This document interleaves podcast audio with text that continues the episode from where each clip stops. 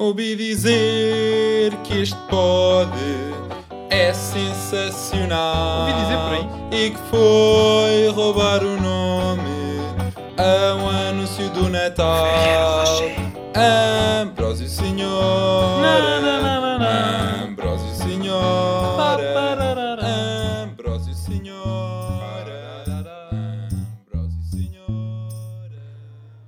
Como é que é, maltinha? Bem-vindos aqui ao 13 episódio da Ambrosi Senhor. Ah, um episódio com uma semana de atraso, porque eu tenho estado ah, completamente imerso de trabalho da faculdade. E sim, hoje temos Igor Stravinsky como música de fundo. Pensei, pensei mesmo nisto, estava a ouvir, estava a ouvir música na JBL antes de, de entrar. Se calhar vai um bocado mais baixo. Ok. Ahm, Estava a ouvir música na JBL, na clássica JBL, e depois pensei, yeah, vou, vou pôr tipo música clássica como fundo. E depois pensei, ah, como é que se chama aquele gajo do, do Lago dos Cisnes? E eu, ah, é o Stravinsky. Acho eu, não sei. Pá, eu acho que sim. Eu posso estar a dizer que é na barbaridade, mas eu acho que é. Ah, yeah, e então pensei, ah não, é Tchaikovsky. Fogos, Tchaikovsky, não. É diferente. Um, Tchaikovsky, o do, o do Lago dos Cisnes. Yeah. Uh, mas pronto, estava a dizer que uh, este, este episódio surge com uma semana de atraso porque eu estou completamente imerso em trabalho da faculdade e uh, pensei que isso era um tema perfeito. Eu vir-me aqui queixar de, da faculdade e dos meus professores. Que não são maus professores, mas parece que não têm noção que há outras disciplinas. Yeah, e é isso que eu vou começar a fazer hoje. Então, eu no outro dia tive. Aliás, no outro dia não. Ou seja, foi há três dias. Há três dias eu tive um teste de teoria da notícia. E a professora, cujo nome eu não posso dizer, que eu até curto dela. Eu até curto dela porque ela, ela, ela é uma boa professora. É uma, é uma matéria que tem muito a ver com jornalismo. Uh, tem, tem muito a ver com a teoria pronto, da notícia e tudo o que envolve por trás, ou tudo o que está detrás, as teorias que vêm desde o século XIX, teorias liberais. Uh, pronto, e, e a matéria é interessante e a professora consegue fazer a matéria interessante. Só que, uh, pronto, nós, íamos nós este semestre tivemos um, um trabalho e um teste, e o teste valia 40% da nota e englobava toda a matéria dada desde o primeiro dia de aulas. Uh, que o trabalho foi sobre um texto, não sei o quê, e então pronto, o teste seria sobre isso. E então ela disse: Ok, uh, para ser justa, vou dar o dia todo para vocês fazerem o teste, ou seja, para aquelas pessoas que, por exemplo, trabalhadores estudantes, dou-vos o dia todo, que assim estão a trabalhar e podem fazer o teste depois do trabalho ou antes, para se organizarem melhor. E, e nós, uau, espetacular, tipo, vamos fazer um teste, eh, demoro duas horas a fazer, posso-me levantar a que horas eu quiser, começar a fazer o teste nas tran- tranquilamente, tudo bem. Chega ao dia do teste, ou seja, quinta-feira, não, quinta-feira, não, eh, hoje, é, hoje, é, hoje é sexta, portanto foi na terça, na terça. Ah, foi há três dias, dois, dois dias, ah, pronto. Ahm, eu, eu acordo para aí às 11, pronto, para começar a fazer o teste, e qual é a surpresa minha quando vejo um e-mail da professora a dizer "Ah, o teste já foi, já foi entregue, calculem uma estimativa de 5 horas para fazer o teste. E eu, hã? Espera, 5 horas? Temos o dia todo para fazer um teste de 5 horas. E começo já a ficar. "Fogo." Tipo, ok, mas 5 horas tipo, com revisão, tipo, com, com ler os textos, tipo, ir, buscar eh, resumos ao- aos textos, ir buscar eh, frases. Ok, está-se bem, tranquilo. 5 horas, tipo, pronto, para fazer tudo com calma, ir fazer o meu xixizinho, não sei o quê. Chega ao teste. São duas perguntas de desenvolvimento enorme. São duas perguntas com um desenvolvimento epá, enorme. Uh, conclusão do dia. Uh, demorei 8 horas a fazer o teste. Sem pausas. Uh, o que eu achei altamente desumano. Não sei. Não, não, é, epá, como, como é que alguém faz um teste para 5 horas e, e- e eu comecei às 11 da manhã, acabei às 7 da tarde. Tive amigos meus começaram às 9 da manhã e acabaram mais tarde que eu. Mas isso é, foi, foi porque eu não fiz pausas. Tipo, eu almocei a fazer o teste e pronto, eu quero-me queixar da minha professora. Porque eu acho que isto é completamente uma falta de respeito. Tipo, fazer um teste, ok, eram duas perguntas. Epá, espero ter boa nota, porque eu dediquei 8 horas da minha vida, o horário de trabalho normal, a fazer o teste. Tipo, não sei, e pronto, ok, estou aqui a falar de um exemplo específico, mas isto, isto aplica-se a muitas partes da faculdade que, que os professores, pá, primeiro, não têm noção que nós temos outras matérias.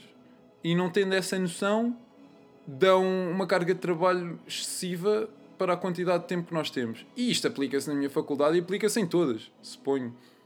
Uh, mesmo naquelas que estão num curso tipo mais exigente, porque eu nem considero o meu curso muito exigente.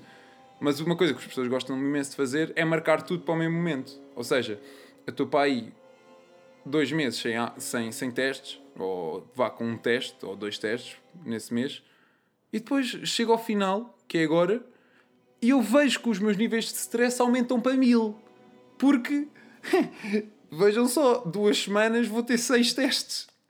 E eu, eu, eu acredito que nem seja o pior de todos. Tipo, acredito que esteja no curso mais exigente. E sei que, por exemplo, naqueles, por exemplo, no técnico, a carga de trabalho também é excessiva. Aí é bem, disléxico. É excessiva. Um, mas é pá, não sei, e senti imensa a necessidade de vir desabafar aqui para o podcast. Quer dizer, sei lá, por exemplo, há outra matéria minha que é sistémica, em que a professora, não sei, acho que a carga de trabalho é, é excessiva. Tipo, já, já em teoria da notícia tínhamos trabalhos de casas todas as semanas. Em, em sistémica, para além de dois testes, que pronto, é uma matéria que tem muito a ver com informação, informática, muito com os computadores, mas sem a parte dos computadores. Um, nós tivemos dois testes e ainda vamos ter um trabalho. E um trabalho, pá, é ridículo, não sei. É, é uma carga de trabalho excessiva. Eu sei, eu sei que também me estou a queixar e estou no meu primeiro ano de faculdade com condições completamente anormais. Estou, estou, estou na faculdade com aulas online. Quer dizer, e a verdade é que eu faltei a, a metade do semestre. Ou seja, a um trimestre. Tipo, porque, porque não me dá vontade de ir às aulas não dá vontade nenhuma. E.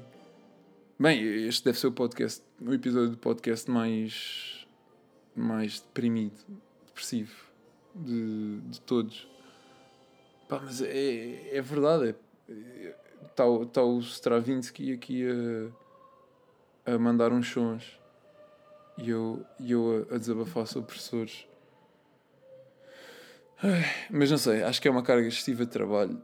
E, eu sei que isto a longo prazo não faz bem. Este, este, stress todo, porque é aquela cena, sei lá. Olha, faz, as pessoas ficarem carecas. Esta carga excessiva. Eu assim estou careca aos, aos 23. Aí a ser careca aos 23. Olha, ficava o Seth Everman, aquele youtuber uh, que, que tem o, o comentário do YouTube mais gostado de sempre, que é o I'm the Bald Guy, no vídeo da Billie Eilish do Bad Guy porque ele diz I'm the bad guy. E o Seth Everman, como é careca, diz I'm the bald guy. Pronto. Uh, deixando de dizer coisas à toa e tentando fazer parecer que este podcast é alguma coisa de jeito. Uh, vou falar da minha experiência a fazer um filme. A fazer um filme. Uh, porque eu estive a ajudar. Eu, eu falei disso aqui na, na, no último podcast, eu estive a ajudar umas pessoas do terceiro ano uh, da minha faculdade uh, a fazer uma curta-metragem em que eu, faz, eu assumia o papel de um personagem que se chamava Dante, que era basicamente o comic relief. E eu já tinha feito com, com a minha produtora uh, uma série em que dadas uh, o caráter dramático da série, eu era também o comic relief. Portanto, eu fico bastante a pensar se eu não terei jeito para para ator cómico, sei lá. Tenho tantas influências, como, como eu já falei aqui também, tipo de Gato Fedorento, de Porta dos Fundos, de Monty Python. Uh, e pronto, eu, eu acho que as pessoas também veem um bocado isso e, e gostam de me chamar para quando precisam de um, de um personagem que seja absurdo. N- não vou dizer engraçado, porque eu, eu não acho que seja engraçado, mas acho que, acho que consigo fazer personagens absurdos. É, Não sei, não sei, é engraçado. Mas pronto, vem, vem muito dessas, dessas minhas influências no humor, como eu falei no segundo episódio, o episódio mais ouvido sempre deste podcast. Mas pronto, eu fazia da personagem que era o Dante. Que, pronto, como eu já disse, era um personagem completamente absurdo, ah, gritava no meio da rua, ah, atirava, atirava peso a tomates, tomates. Estava sempre a comer tomates e há uma parte em que ele o atirava uma pessoa.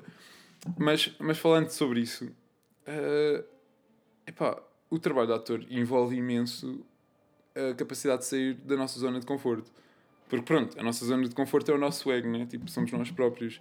E há aquela necessidade de nós nos pormos na pele de outra pessoa, na pele de um personagem. O que, é- o que é super, o que é fantástico, não é? E, e pronto. Ahm, e para, lá, para além do mais, uma personagem que, que é absurda e que só faz porcaria, que grita no meio da rua e pronto, depois essa necessidade de, de estar a gritar no meio da rua. O que, à partida, não é muito confortável, mas que eu acabei por aprender a. Ah pá, também o que, é, o que é que importa também a opinião das pessoas na rua. Estou aqui a ajudar umas pessoas, tipo, uns pobres coitados que só querem ter uma boa nota num filme, numa curta-metragem do terceiro ano da faculdade. Portanto, tipo, o que é que importa? E eu acho que por acaso que o final, o resultado final ficou muito fixe, porque hum, eu consegui imenso desinibir.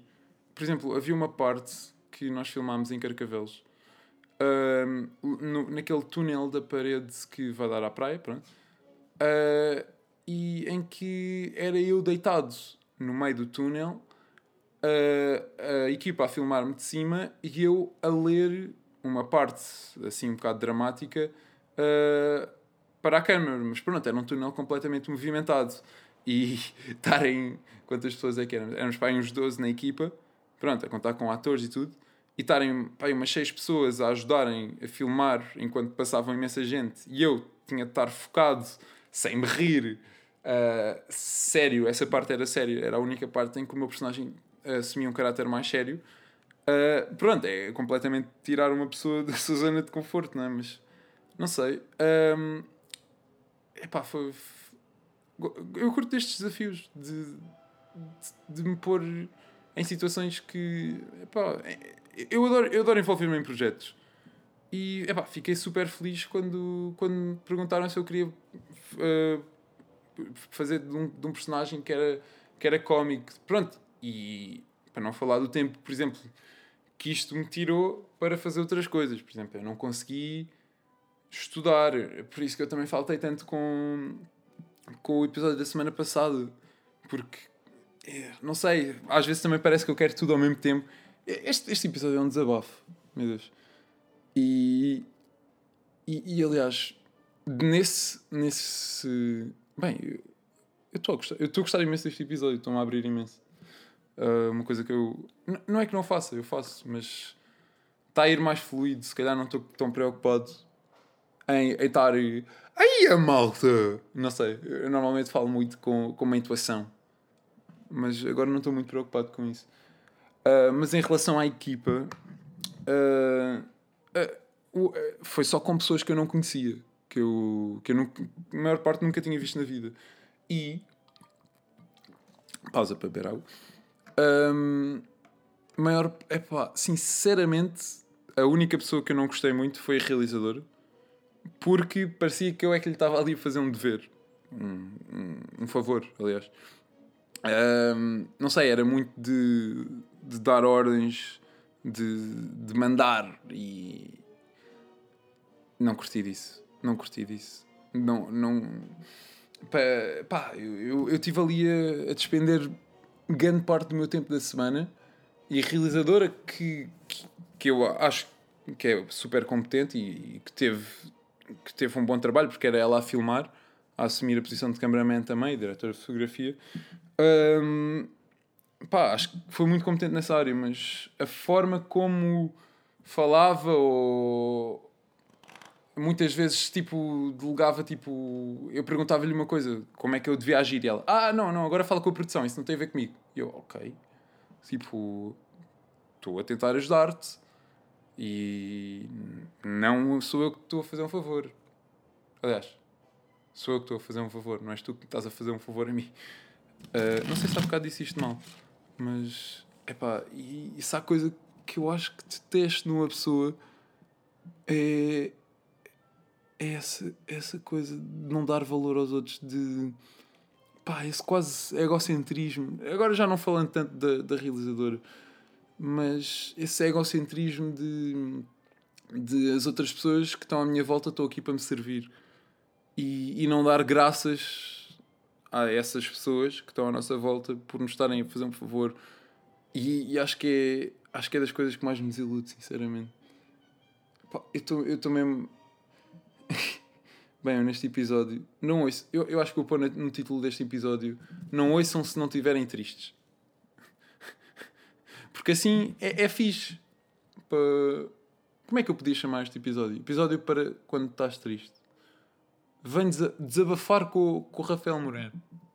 Pois é, eu nunca digo o meu nome neste podcast. Eu nunca me. Eu apresentei-me. Não sei se me apresentei no primeiro episódio. Ok, vou-me apresentar. Um, sou Rafael Moreno, tenho 19 anos, sou de Lisboa e. e que O meu fator X é que uh, ainda faço xixi no mar, apesar de. Não, toda a gente faz isso, foi isso, não, fator X. Um, meu fator X. Não sei, um facto interessante sobre mim. Hum, já sei. Um, a minha comida preferida é gaspacho. Que não é uma comida, é uma sopa.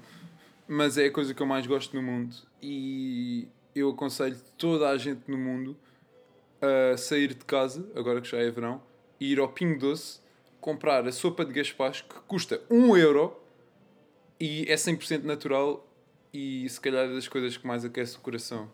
Ou, ou nesse caso arrefece, porque é sopa fria, né? Ah! Uh, mas já, yeah, é, é a minha comida preferida. Eu sei que é uma comida boa, as pessoas gostam, as pessoas normalmente têm como comidas preferidas sushi, pizza. Não, a minha é gaspacho. É gaspacho. E acho que vai ser até morrer. Mas pronto. Um, eu, eu acabo sempre um tema com mas pronto, apesar de muitas vezes ser o tema mais interessante sempre. um, queria também falar aqui. Eu, eu, eu neste fim de semana, ou seja, hoje é sexta, na, no fim de semana passado, fui um, ao Porto. Uh, porque a minha mãe teve lá uma exposição de fotografia. Então pronto, fui ao Porto ver a exposição, e... mas foi só dois dias, ou seja, dormi só lá à noite. Um, e eu, tendo nascido em Lisboa, tenho aqueles preconceitos que eu vou, neste podcast, uh, deitar por terra porque vou falar um bocado também contra mim. E, mas pronto, eu como Lisboeta tenho, tenho um bocado aqueles preconceitos contra o Porto, tipo, ei, Lisboa é melhor que o Porto. Isto era eu antes, antes de sábado, ok? Tipo, já vão perceber porquê. Uh, e eu fui para lá sábado de manhã uh, e, e comecei. Pronto, eu fui sozinho, não é? E depois encontrava-me lá com a minha mãe. Mas antes de me encontrar com a minha mãe, eu tive na boa umas duas horas tipo a andar só pela cidade. É, pronto, aquela. Evitei, evitei um bocado aqueles sítios mais mainstream, tipo, que eu já tinha visto, que, que já tinha ido com a escola ou com, com a minha mãe em anos passados. Sei lá, não, não fui, por exemplo, à Ribeira. Um, não fui. Uh, passei, passei pelos aliados, porque pronto, McDonald's. McDonald's mais bonito do mundo, se calhar. Uh, e, e tentei evitar, pronto, esses sítios um bocado mainstream e ir, eh, por exemplo, pelas ruas secundárias, que, que eu acho que é sempre uma coisa boa deixada de lado. Por exemplo, eu, eu vejo bem isso em Lisboa, já estou a comprar com, com Lisboa, era isso que eu não queria. Mas pronto, por exemplo, em Lisboa, por exemplo, a Rua das Portas de Santatão é super deixado de lado porque ao lado, porque é uma rua secundária em relação aos restauradores e ao Recio. Por exemplo, por exemplo, é um exemplo. Um, mas pronto, e no Porto eu tentei fazer isso. Tentei deixar, por exemplo, tentei deixar os aliados e ir pela rua secund ruas secundárias. Tipo. Epá, e na verdade é que me apaixonei, sinceramente. E, e isso foi só o primeiro passeio, porque. Não sei, eu, eu vi, naquela, vi naquela cidade uma atmosfera bué. boé aquele capitalismo do século XIX, boé aquela burguesia ah, ah, com imensa vontade de, de enriquecer, com, com, com aquela.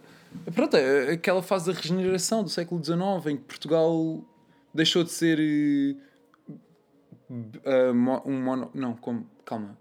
Estou com falta de voca- vocabulário hoje.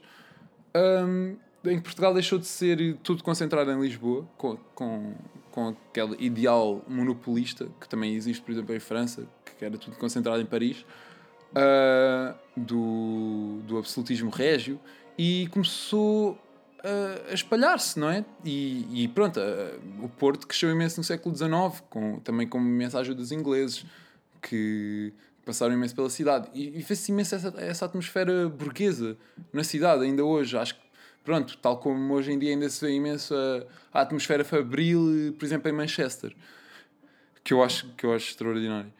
Mas eu, eu comecei-me a apaixonar. E, e e primeiro é uma cidade altamente monumental, tem imensos monumentos. E eu não quero comparar com Lisboa, mas vou ter de comparar aqui. O Porto é mais.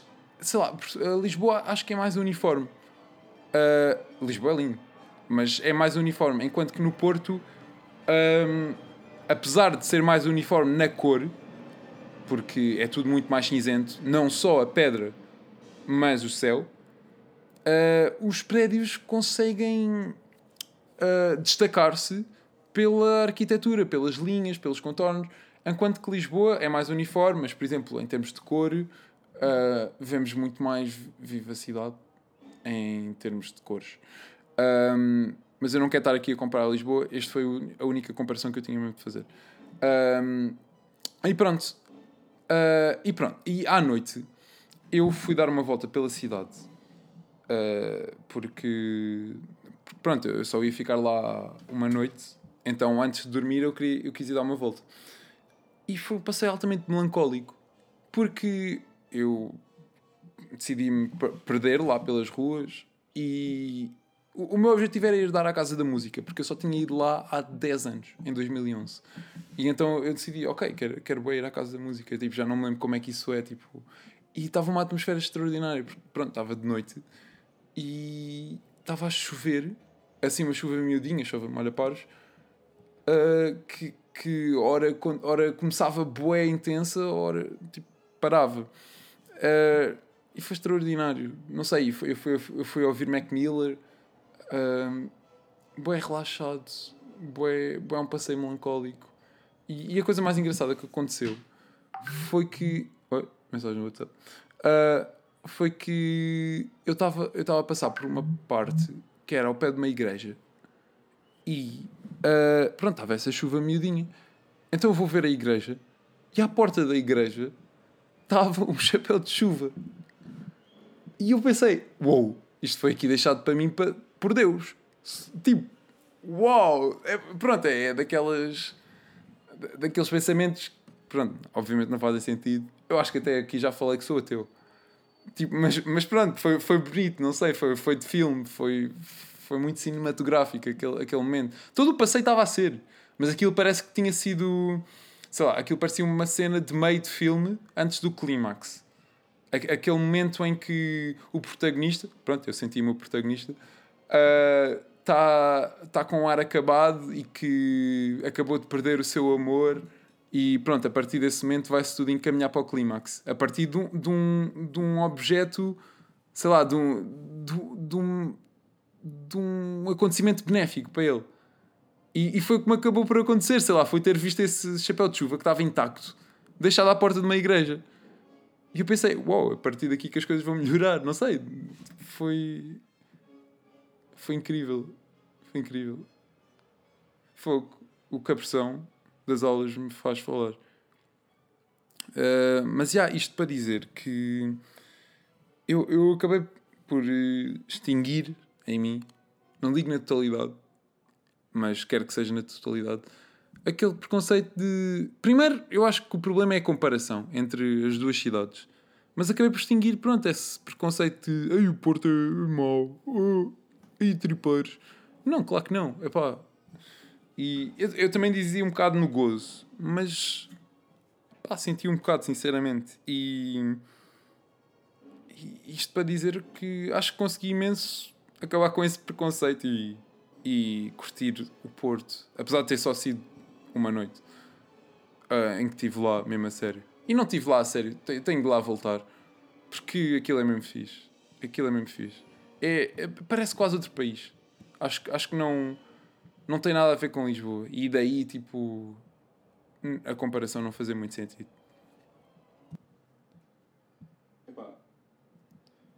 Ai.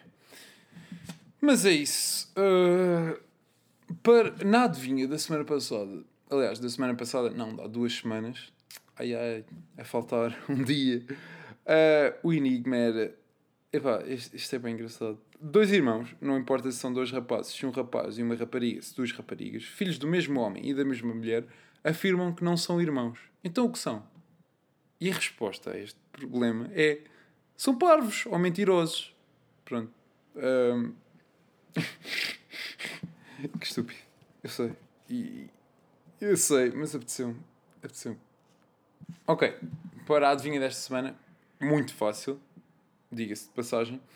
Ahm, o que é que é pequeno em Lisboa e grande em Barcelos? Muito fácil, malta. Ahm, mente aberta para resolver. Epá, é muito fácil. É muito fácil. Ahm, eu sou burro e consegui resolvê-lo. Portanto, se vocês também conseguem. Mas é isso, malta. Ah, pronto, isto é o episódio dos mais tristes que eu já fiz. Se calhar o mais triste. Mas tive de ser honesto. E tive, isto, isto é um espaço de desabafo para mim. E, e sabe-me bem para falar destas coisas, mesmo que não sejam muito interessantes. Mas é isso, malta. Fiquem. Até para a semana. Um grande beijinho, meus ferreiros.